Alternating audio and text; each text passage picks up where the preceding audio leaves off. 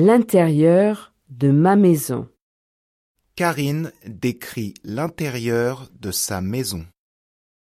Ma famille et moi, nous habitons dans une maison en banlieue.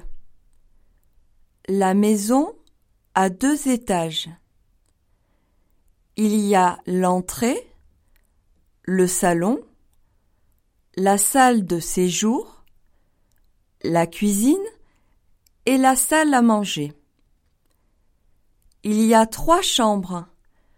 La chambre de mes parents, la chambre de mon frère Eric et ma chambre.